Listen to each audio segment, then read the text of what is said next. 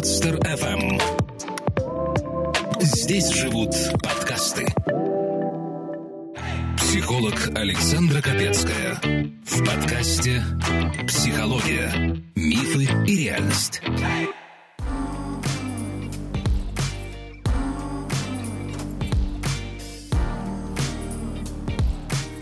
Центр Мирдалат представляет подкаст «Между прочим».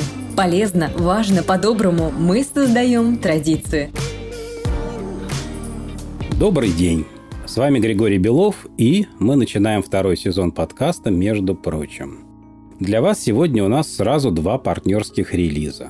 Как некоммерческая студия подкастов, мы стали друзьями и партнерами российского хостинг-провайдера подкастов Podster FM – Сейчас готовится множество интересных обновлений для авторов подкастов и отдельные предложения по хостингу для НКО.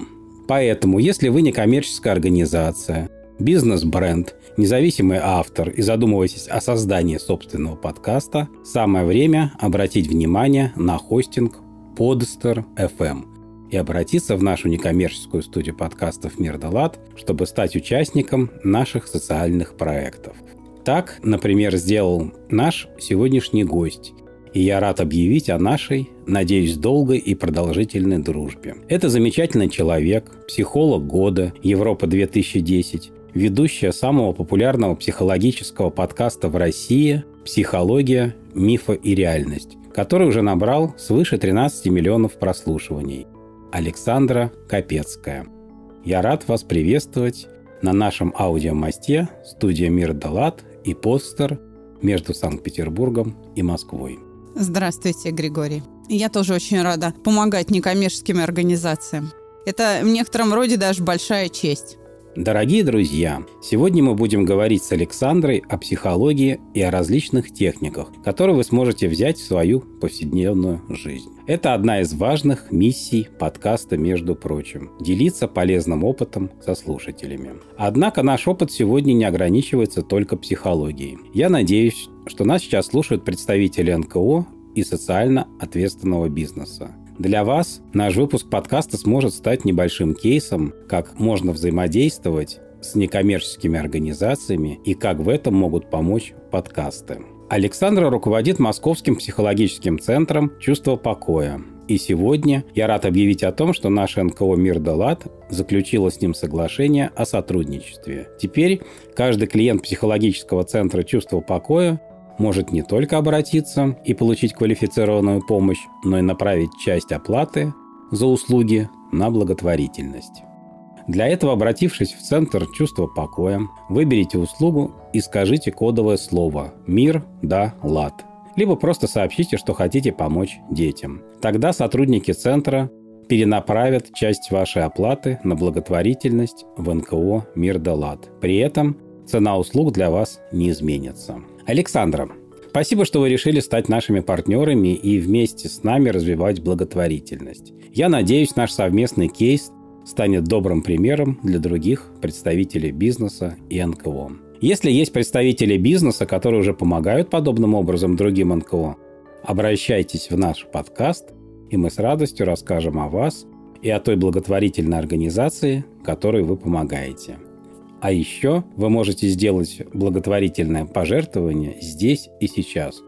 Просто отправьте смс на короткий номер 3443 со словом «ЛАД» и суммой пожертвования, например, «ЛАД 300» и подтвердите платеж в ответном смс. Теперь после такой продолжительной и доброй рекламы давайте наметим тему нашего разговора – мы с Александрой предварительно обсудили то, чем хочется поделиться сегодня со слушателями, и решили, что нашими темами станут роды и беременность. Поэтому приглашаем к прослушиванию всех тех, кому эта тема актуальна. Александра, расскажите нам, пожалуйста, чем вы сегодня поделитесь с нашими слушателями? Я, пожалуй, поделюсь своим опытом работы с беременными женщинами, у которых есть эмоциональные сложности в этот э, деликатный период жизни. Не секрет, что женщины боятся рожать. Это связано, например, с низким уровнем здоровья. Если были какие-то неудачные или сложные первые роды,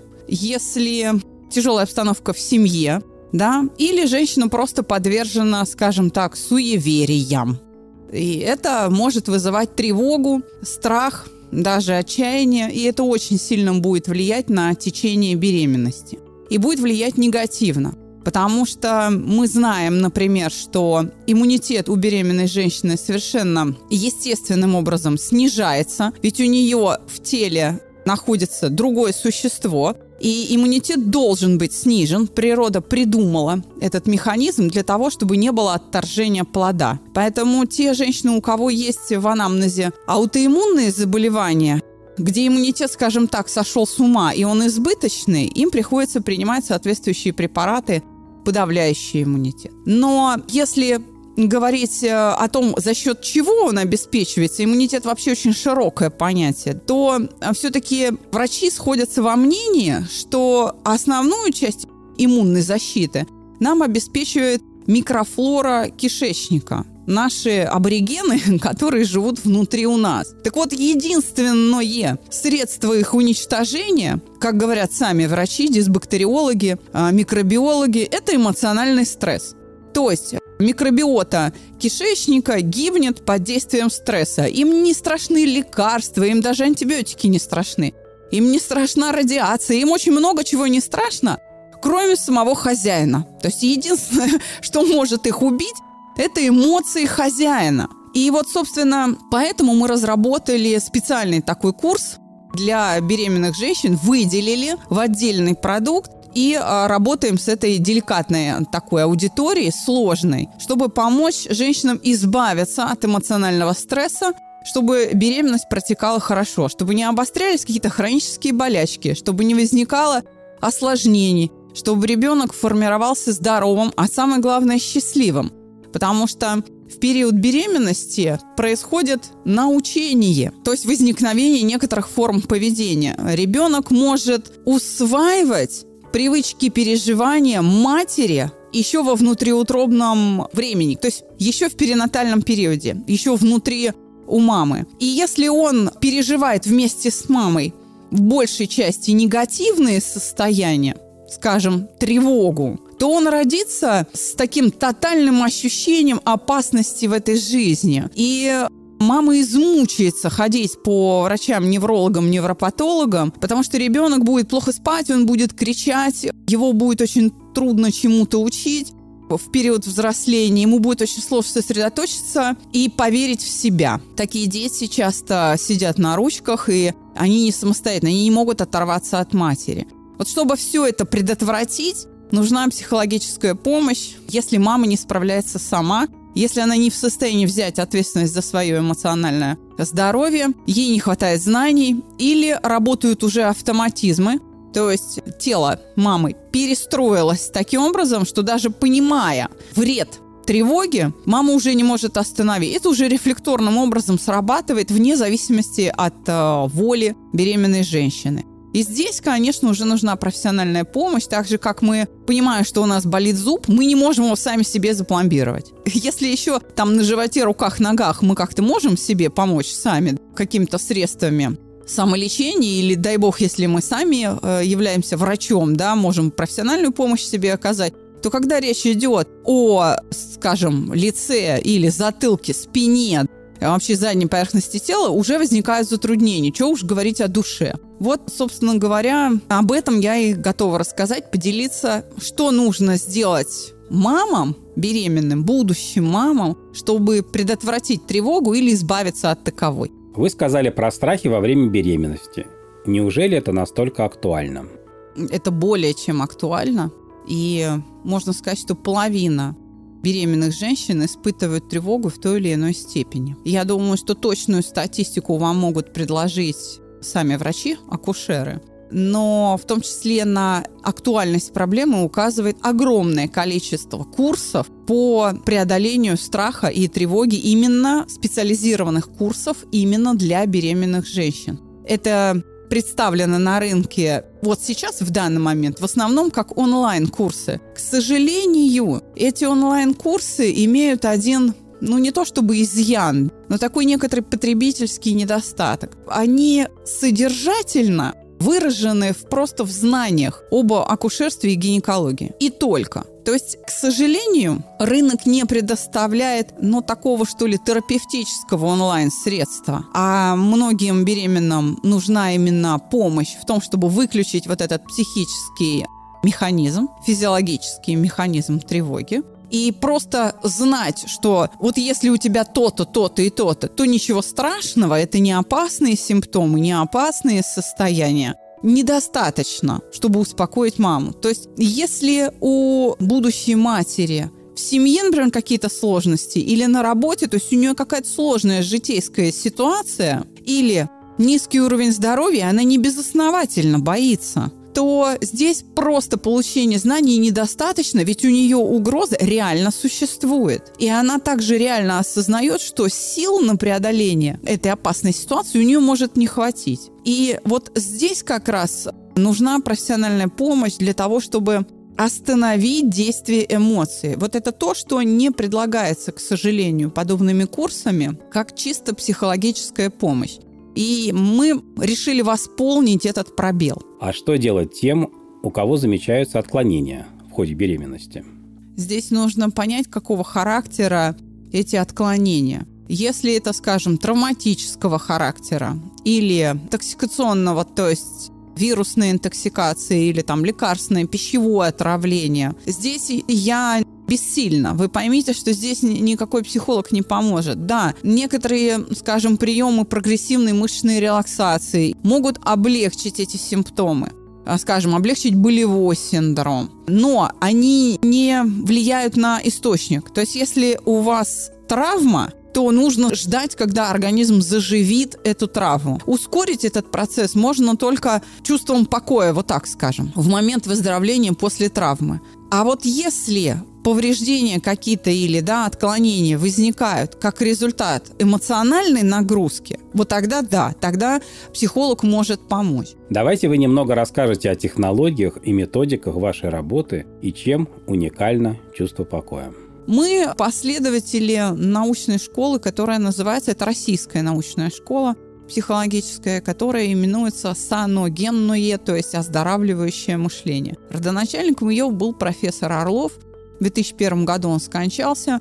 Он возглавлял кафедру психологии Первой медицинской академии имени Сеченова. И, собственно, родилась эта научная школа для решения психическими, психологическими методами при помощи мышления проблем психосоматики чтобы больные люди, у которых язва желудка или там бронхиальная астма или экзема псориаз и, и так далее, так далее, выздоравливали не только при помощи врача, чтобы центральная нервная система и настройки в ней, и переживания которые она создает, не мешали человеку выздоравливать, а самое главное, не приводили к болезням. Вот так, чтобы был запущен обратный процесс восстановления. Откуда это берется? Идея, откуда она вообще взялась, как Орлов к ней пришел. Он, будучи человеком-исследователем и имея кандидатскую степень по философии и блестяще владея диалектикой, когда начал заниматься психологией, понял, что все существующие методы, подходы, школы научные в психологии недостаточны, потому что они не влияют на узловой элемент, на эмоцию. И обратился, как философ грамотный, да, обратился к истории вопроса, к истории проблемы. Стал смотреть, а какие смежные дисциплины уже изучали эмоцию и ее механизм.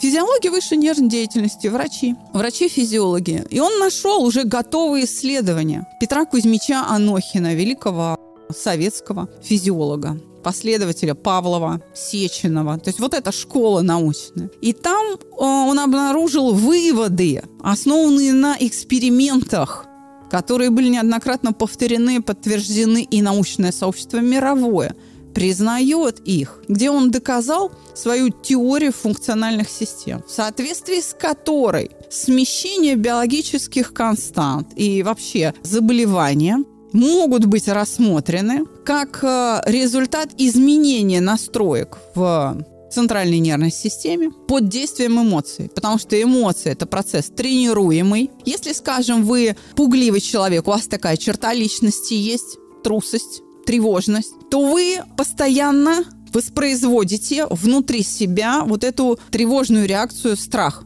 у вас повышается частота сердечных сокращений, потому что страх генетически детерминирован вот такой реакцией. И если вы все время чего-то боитесь, пульс у вас всегда будет выше нормы. Но врач будет в тупике, потому что это не травма, это не интоксикация. То есть, ну, нет никакого носителя, который бы вызывал скажем, делают исследование сердца, а там с клапанами все нормально. То есть вроде бы как внешние причины нет. Но тем не менее, она есть, она в эмоциях, потому что такая команда в сердце на увеличение частоты сердечных сокращений прошла сверху, из коры больших полушарий, вот так. И вот год за годом, испытывая страх, который вы же сами и создаете за счет актов мышления, центральный процессор перенастраивается. Он говорит, а, окей, Раз ты не используешь природосообразный коридор, например, 62-72 удара в минуту, раз ты чаще пользуешься 80 и выше, окей, биологическая константа смещается наверх и занимает прочно эту позицию. С этого момента врач диагностирует болезнь, у вас появляется диагноз – тахикардия. И, конечно, Постольку, поскольку сердце не рассчитано, биологически строение его не рассчитано на такую частоту сердечных сокращений постоянно, то оно начинает изнашиваться, и появляются те самые признаки болезни, какие-то проблемы с клапаном или с сердечной мышцей, или там с гормонами, или еще что-то, которые уже для врача как бы очевидны. Он говорит, ну вот же, и начинает это лечить. Вот в этот момент болячки становятся неизлечимыми, то есть они хроническими становятся. И человек с психосоматикой вынужден постоянно принимать лекарства для того, чтобы вернуть, например, частоту сердечных сокращений в исходный коридор. Но он теперь для его организма ненормальный.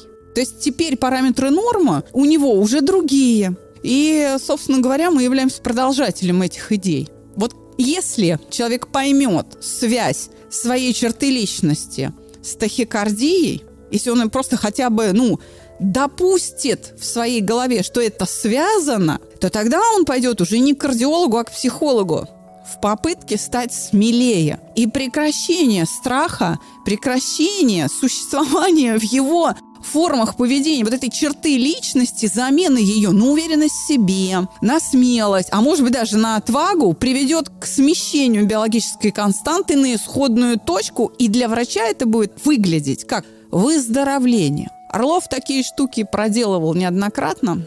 Ну а мы просто продолжатели. У нас в руках уже технология не просто некий случайный результат, да, будет, не будет и когда, а вполне себе управляемый заранее заданный эффект. И это в некотором роде наша гордость, что да, мы владеем таким инструментом, да, готовы помочь. И я не случайно привела в пример тахикардию, Потому что раз мы говорим о беременности, то именно это часто и происходит с беременными женщинами. Они начинают бегать по кардиологам вместо того, чтобы перестать бояться. Вы ученица и дочь психолога Иванова Владимира Александровича, а он, в свою очередь, был одним из лучших учеников Орлова Юрия Михайловича. Расскажите немного о системе оздоровления без лекарств, разработанной Орловым. Я уже чуть-чуть начала говорить, да, я с удовольствием это сделаю. Орлов практиковал, в основном это были групповые занятия. И инструменты были следующие. Первое. Инструмент важнейший, э, центральный. Он называется дневник. То есть он обучил людей самоанализу при помощи дневника, при помощи письменных упражнений. Если мы обратим свой взор к философам, к тому, как э, философы оценивают реальность, как они осмысливают процессы, как они осмысливают результаты исследований, полученных в других науках, помогая специалистам из других научных отраслей добывать знания, то мы увидим следующий подход. Он был разработан еще Сократом в античные времена 2000 лет назад. Маевтика, то есть умение задавать вопросы. Как поступают философы? Приходят к философу, скажем, представитель из химии, из отрасли такой научной. Говорит, вот у нас есть лабораторные эксперименты. Вот мы получили какие-то данные. Какой-то отрезок реальности у нас возник в лаборатории. Что нужно с ним делать? Как понять, что мы получили? Что скажет философ? Он скажет, нужно задать этому отрезку реальности правильные вопросы. Вот получая ответы на эти вопросы, мы получаем то, что именуется выводами. Иными словами, чтобы изменить ход мышления и стать смелее, если вы трусливы, там, а, более терпимым, если вы обидчивы и так далее, более уверенным в себе, если вы стыдливы, робкие и застенчивые, нужно задать себе правильные вопросы. И он разработал эти вопросы. Напомню, Орлов-то он же не просто психолог, не просто доктор психологических наук, он же кандидат философских. И это позволило ему разработать систему мышления, как изменить свой ход мысли при помощи правильно заданных вопросов и общения с самим собой в дневнике. Ну, во-первых, это безопасно. Дневник не плюнет в вас и не скажет вам что-то оскорбительное. Он не будет оценивать вашу личность. Знаете, ведь это больно, когда ты приходишь к психологу, а тебе говорят, а, ну ты шизоид, все с тобой понятно, или а, ну ты эпилептоид, все с тобой понятно. То есть на меня какие-то ярлыки вешают, какой-то тип личности, какой-то тип личности мне присваивают в результате тестирования.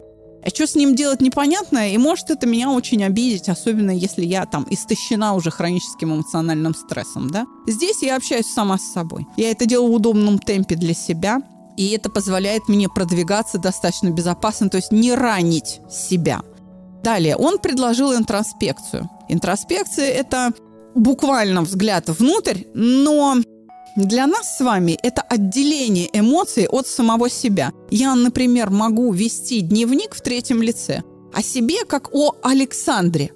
И я могу обсуждать некую Александру. Это позволяет мне отделить переживания от себя – и обезболить себя, если я в очень плохом состоянии. Смотрите, Григорий, давайте я чуть-чуть вас поспрашиваю. Вот если вы на улице находитесь, и рядом с вами, буквально вот под ногами у вас дерутся бездомные собаки. Как вы будете реагировать на происшествие? Во-первых, я постараюсь оградить окружающих, чтобы никто не пострадал. Во-вторых, с помощью подручных средств, например, ведра воды, попробую прервать драку, чтобы обезопасить самих собак. Для вас это сигнал опасности, да? Конечно. Вот. А теперь смотрите. Бездомные собаки дерутся метров за 200 от вас через дорогу. Это уже другая ситуация. Скорее всего, я пройду мимо, предупредив окружающих о том, что туда ходить не стоит. Там дерутся собаки. Совершенно верно. Вот интроспекция как прием перевод своих переживаний в третье лицо ведение дневника не о себе лично, а об Александре, если мы меня берем э, в пример, выполняет эту роль. Он создает расстояние, буфер безопасности. Ну и следующая идея Орлова в разработке целительного рисования, как он это называл, медитативная графика. Это такой способ общения с самим собой. Александра, к завершению выпуска давайте выделим самое важное из тех советов, которыми вы поделились со слушателями. Возможно, мы создадим некий чек-лист того, что нужно делать во время беременности и родов. Первое. Приобретать знания о беременности, о том, как этот процесс протекает, как будут протекать роды и кормление. Что нужно делать, что является полезным, что вредным для того, чтобы избавиться от суеверий. Суеверия причиняют огромный вред беременным женщинам. Беременные женщины, которые считают, что если женщина ест много рыбы, то значит ребенок будет немой.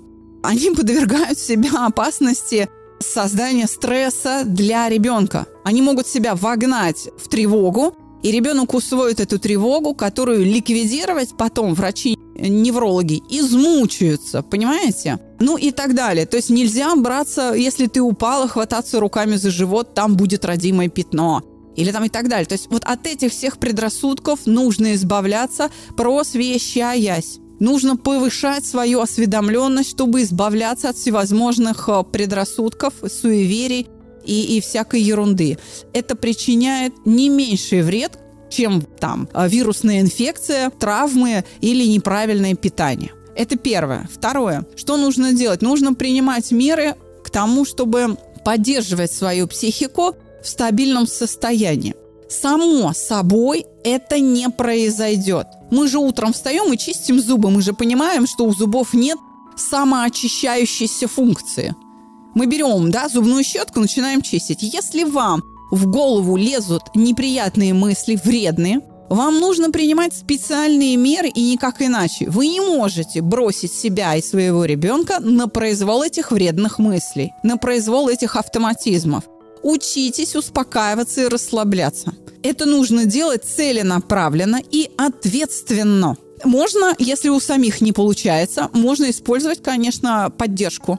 Профессиональную или нет, но поддержку. Есть литература, есть видео в интернете, доступные, эффективные. Ими можно пользоваться и даже нужно пользоваться. И третье, если вы понимаете, что все принимаемые меры неэффективны, то есть ваше состояние таково, что оно уже неуправляемое, и оно как бы воспроизводит саму себя, вот эта тревога, она сама себя воспроизводит, вы обязаны пойти за профессиональной поддержкой. Вот это самое главное. Нужно взять ответственность на себя и обратиться за профессиональной помощью. Да, конечно, да, конечно, нужны меры абсолютно такие физиологические. Правильное питание, правильный режим отдыха, правильная двигательная активность.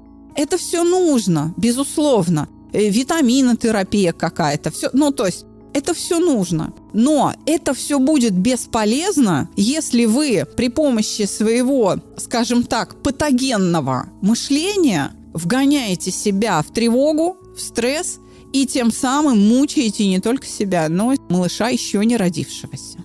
То есть, если подвести итог вашим словам, то кроме лекарственного лечения важен психологический настрой беременных женщин он может сильно влиять на плод. Если происходит какой-то дисбаланс в организме женщины, то необходимо понять причину и устранить ее. А если не получается, то обратиться за помощью к специалистам, которые выявят причину и помогут выйти из ситуации.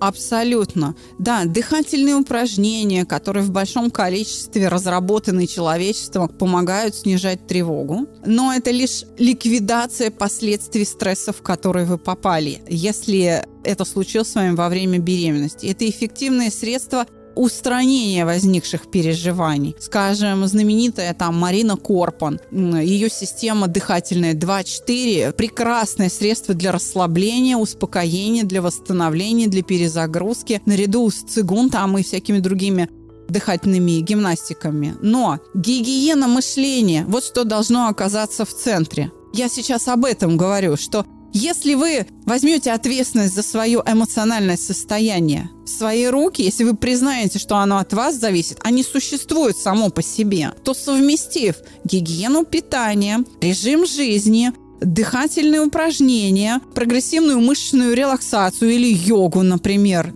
с способностью мыслить здраво, с избавлением от невежества и предрассудков, вот тогда все наладится, и беременность пройдет хорошо, и ребенок родится здоровым, и самое главное, психически здоровым, с хорошим таким запасом переживания счастья, которое будет оберегать его всю его взрослую жизнь. Давайте вернемся в начало нашего разговора, где мы объявили нашу совместную благотворительную акцию. На самом деле к благотворительности приходят разными путями. Особенно ценно, когда к пониманию важности системного комплексного развития благотворительности приходит бизнес и оказывает системную помощь некоммерческим организациям. Еще до нашего с вами партнерства компания «Чувство покоя» оказывала и продолжает оказывать психологическую помощь на благотворительной основе. У меня сразу возникло несколько вопросов. Что вас лично привело к этому шагу? Что такое для вас участие в благотворительности? И что вы можете сказать своим коллегам и представителям бизнеса, почему стоит участвовать в добрых делах и что вообще об этом говорит психология? У меня никогда не было сомнений или вопроса о том, заниматься благотворительностью или нет, оказывать бесплатную поддержку или нет, для меня это совершенно естественно. Знаете, я, наверное, воспитанная бабушкой советская девочка, которая там и пионерию, и комсомол прошла, и, в общем, и всякие награды, грамоты и прочее, прочее имеет. И я была очень вовлечена в эту общественную жизнь, и я могу сказать, что мир не без добрых людей, я себя отношу к ним. И это нужно делать не для кого-то а для себя. Просто потому, что душа просит. То есть, еще раз, у меня не было выбора. Для меня это совершенно естественно было, когда ко мне, вы знаете, начинающему психологу пришла женщина с наградой государственной, очень пожилая женщина, у нее орден Ленина на груди. И она говорит, вы знаете, У моей дочери ну, сложности со здоровьем я вот о вас узнала, и мне нужно попасть к вам на прием, чтобы вы полечили мою дочь. А дочери на минуточку 40 лет, а мне еле-еле еще только 30 даже не исполнилось, то есть там 20, там 7. И она говорит, у меня нет средств оплатить, потому что вообще психологическая услуга, она достаточно дорогостоящая. Но я готова заложить орден. Я готова заложить в ломбард орден, чтобы оплатить хоть несколько уроков для своей дочери. У меня рука не поднялась, язык не повернулся сказать, что да, конечно. Я просто считаю, что предприниматели – это люди, и в нас есть нечто человеческое. И об этом никогда не надо забывать. И, собственно говоря, с этого эпизода начался мой вот такой путь благотворительности. Совершенно естественно, что за 20 с лишним лет существования проекта «Чувство покоя» Хотя именно с этим названием он существует с 2004 года. До этого мы там раз, разные проекты делали, но это уже не важно. За все время мы стабильно держим порядка 30% бесплатной помощи от общего числа обратившихся к нам людей. Единственная сложность возникает, когда вот в сезон, так скажем, осень-весна, желающих больше, чем мы способны переварить, нам приходится вводить квоты на участие, на бесплатную помощь у нас и, скажем так, распределять во времени вот эту нагрузку. Мы добавляем в группы наши терапевтические людей, которые ну, нуждаются в нашей помощи бесплатно, там, в определенном проценте. Еще раз говорю, до 30% ежемесячно мы обслуживаем бесплатно. Людей с онкологическими заболеваниями, если они предоставляют соответствующие документы, подтвержденные, да, диагноз, мы даже индивидуально берем абсолютно бесплатно. Особенно если это там тяжелое течение, тяжелая стадия, тут мы не можем уже говорить ни о каких деньгах. Хотя я хочу сказать, что есть люди очень состоятельные, оказавшиеся в такой бедственной ситуации, в смысле тяжелой формы онкологии уже, они считают своим долгом все равно оплачивать наши услуги, потому что они знают о нашей благотворительной деятельности. Они говорят, ну вот мы вам заплатим, может быть, это даст возможность, вот доход, который вы получите от нас, другим онкопациентам получить эту помощь бесплатно, за что я очень благодарна таким людям. То есть они могут воспользоваться льготой, но они не пользуются ей потому что они считают, что нет, работа должна быть оплачена. На самом деле таких людей в России много. И я хочу сказать, что э, если говорить о бизнесменах и обратиться к ним, то здесь нужно говорить не о благотворительности и не уговаривать их, для чего это нужно делать. Здесь нужно обратиться к их э, человеческому. Ты себя кем считаешь? Ведь многие предприниматели успешные, выходцы из э, там, бедных слоев населения, так скажем. И многие из них, прежде чем стать успешными, не раз разорялись и поднимались обратно наверх благодаря тому, что кто-то им помог бесплатно. И эта благодарность